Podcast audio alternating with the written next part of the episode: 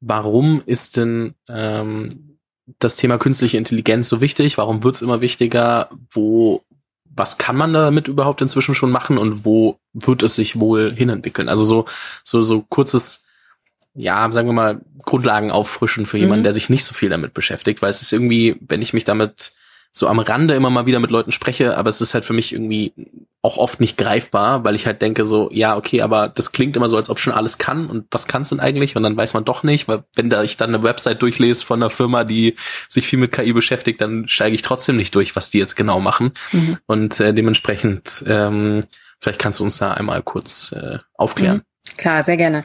Also äh, ursprünglich gestartet, sage ich mal, mit dem Traum, wirklich die kompletten kognitiven ähm, Fähigkeiten und Problemlösungsskills von Menschen nachzuahmen in den mhm. 50ern, ähm, ist dieses Feld KI auch sehr schlecht definiert.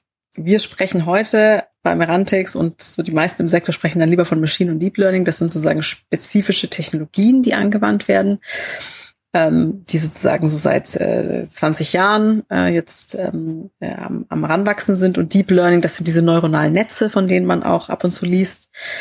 Ähm, und, und die sich eigentlich unterscheiden, ich sage jetzt mal von klassischem Programmieren, dadurch, dass man beim klassischen Softwareprogrammieren regelbasiert programmiert. Also man gibt irgendwie Daten und Regeln ein und dann spuckt einem das System Antworten aus. Mhm. Rechnen, beispielsweise Calculator, rechnen, ne? Zwei, fünf sind Datenpunkte plus gleich sind irgendwelche Regeln, die ich hinterlege und dann kann der eine Addition machen.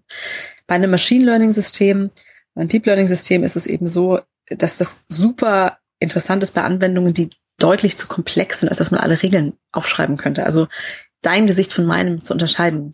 Da würden wir eine Woche sitzen und versuchen, Regeln zu schreiben und wir wären noch nicht fertig und das wäre eine Riesenarbeit. Mhm. Und das heißt, man gibt sozusagen in so ein Modell Daten und Antworten. Also ein Bild von dir, ein Bild von mir, ganz viele Bilder und immer mit der Antwort, das ist Nicole, das ist äh, Fabian. Und und ähm, und dann äh, in, inferiert im Grunde das Modell diese Regeln daraus und findet eben Gesetzmäßigkeiten und Muster in mhm. diesen Daten.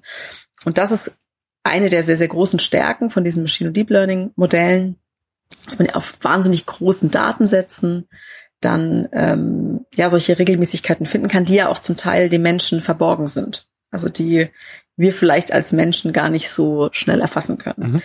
Ähm, wichtig dabei ist, glaube ich, dass dieser Ansatz, die allgemeine super künstliche Intelligenz zu entwickeln, die man immer so in Science-Fiction-Filmen sieht, davon sind wir noch ein Stück entfernt, sondern es gibt einfach sehr spezifische Anwendungsfälle, in denen Modelle sehr, sehr gut sind und auch die menschlichen Fähigkeiten zum Teil übersteigen. Zum Beispiel Bilderkennung, äh, zum Beispiel auch, ähm, habe ich jetzt äh, gerade gelesen vom KIT, ich komme aus der Nähe von Karlsruhe, zum Beispiel auch äh, Konversationen zu folgen.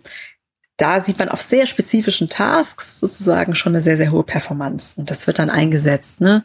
zum Beispiel in der Qualitätskontrolle bei Unternehmen oder auch ähm, ähm, also vielleicht nochmal so einen Schritt zurück. Es gibt quasi ganz viele Anwendungsgebiete im Bereich Computer Vision, also die Arbeit mit Bildern, die schon sehr weit vorangeschritten sind.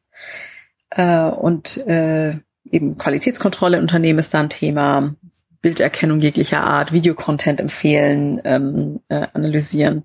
Da ist man schon so ein bisschen weiter. Ähm, ich sage jetzt mal, je mehr es ins Bewegtbild reingeht und auch die Sprache, die da vorkommt, das ist noch ein bisschen experimenteller. Und dann gibt es so einen großen Bereich, der eben auch Natural Language Processing, wo es um unstrukturierte Texte geht. Da wären Applikationen beispielsweise, da arbeiten wir mit großen ähm, Rechtsanwaltskanzleien oder Verlagsgruppen. Und da geht es dann drum, ähm, gewisse Informationen aus Dokumenten rauszulesen oder zu sehen, ist das jetzt ein Vertrag? Kann ich beispielsweise jetzt diesen Vertrag unterschreiben, ähm, wenn es ein rechtsstandardisierter Vertrag ist, oder muss ich dem Anwalt zeigen? Ist da jetzt ein Risiko für mich drin, ja oder nein? Erfüllt er die Mindestkriterien, ja oder nein? Und da geht es eben nicht um so eine Stichwortsuche, sondern geht es darum, dass so ein Modell eben versteht, okay, das ist jetzt ein Absatz Change of Ownership und der kommt gerade vor und der sieht auch standardmäßig aus, also Haken ran. So. Und in diesem Bereich Natural Language Processing da ist jetzt die letzten Jahre am meisten passiert, würde ich sagen, auf der Technologieseite. Wir sehen das jetzt mit GPT-3 von, von OpenAI. Das ist so ein neues, äh, super, ähm, also wahrscheinlich das mächtigste Sprachmodell, was gerade existiert da draußen, auf 175 Milliarden Parametern trainiert. Also einmal das Internet reingekippt, so. ähm, Und da sieht man eben, ja, was, was man so in den nächsten, in den nächsten Generationen so machen kann. Und das ist jetzt eigentlich die interessante äh, Frontier, an der wir sind.